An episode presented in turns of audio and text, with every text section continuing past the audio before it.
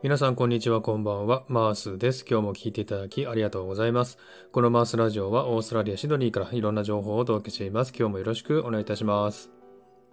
はい。さてスピリチュアルなお話なんですが今回はちょっと不思議というか多分理解不可能なことかもしれませんが、えー、そんなお話をしたいと思います、えー、タイトルとしまして、えー、思ったことと反対の現象が起こるというタイトルでお送りしたいと思っています。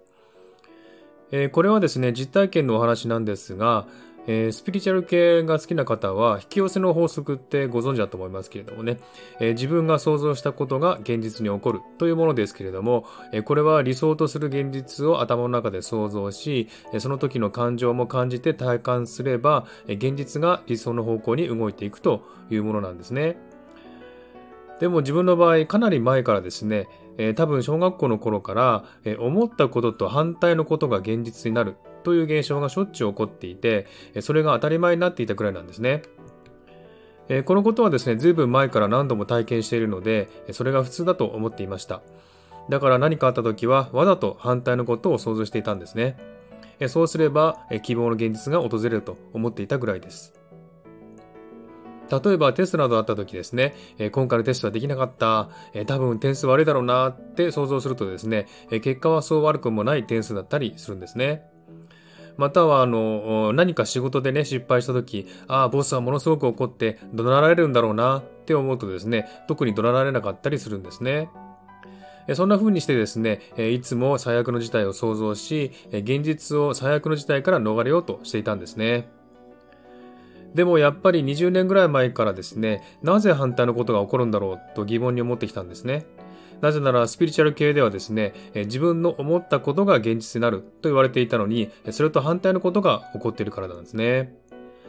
そこで誰かに聞いてみたり、ネットで質問をね、投げかけてみたりしたんですが、誰一人として答えられる人はいなかったんですね。